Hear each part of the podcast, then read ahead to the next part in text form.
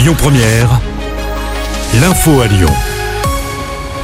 Bonjour Christophe et bonjour à tous. Lyon vous doit beaucoup, voilà ce qu'a dit Emmanuel Macron à Jean-Michel Aulas hier soir.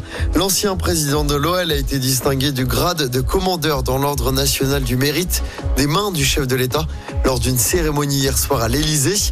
De nombreux invités étaient à présent, l'actuel propriétaire de l'OL, John Textor, la ministre des Sports Amélie Oudéa Castera, l'acteur lyonnais Clovis Cornillac ou encore le président de l'Asvel Tony Parker.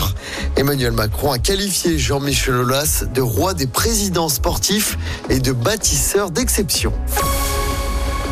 Ça s'annonce encore compliqué sur les routes ce week-end. Visant futés le drapeau rouge pour la journée de samedi dans le sens des départs dans la région. Des difficultés sont notamment attendues en direction des stations de ski. Ce sera orange pour le reste du territoire. Il est conseillé de prendre la route dimanche. Ce sera vert dans les deux sens. Nouvelle manifestation d'agriculteurs hier à Dunkerque et à Marseille.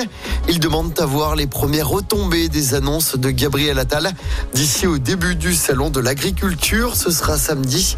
Emmanuel Macron reçoit aujourd'hui les deux principaux syndicats avant de nouvelles annonces du Premier ministre ce mercredi. Et puis avant l'entrée au Panthéon du résistant communiste Misak Manouchian, début des cérémonies dès ce soir au Mont Valérien. C'est là qu'il avait été fusillé, ainsi que 22 autres membres de son groupe par les nazis. C'était en 1944. En football, la suite des huitièmes de finale allée de la Ligue des Champions ce soir, avec un joli duel entre l'Inter Milan et l'Atlético de Madrid d'Antoine Griezmann. Dans l'autre match, le PSV Eindhoven de l'ancien coach de l'OL Peter Boss reçoit le Borussia Dortmund. Coup d'envoi des deux matchs à 21h. Et puis toujours en foot, on connaît l'adversaire de l'OL féminin en demi-finale de la Coupe de France. Les Fenotes recevront l'équipe francilienne de Fleury 91. Le match se jouera le dimanche 10 mars au centre d'entraînement de...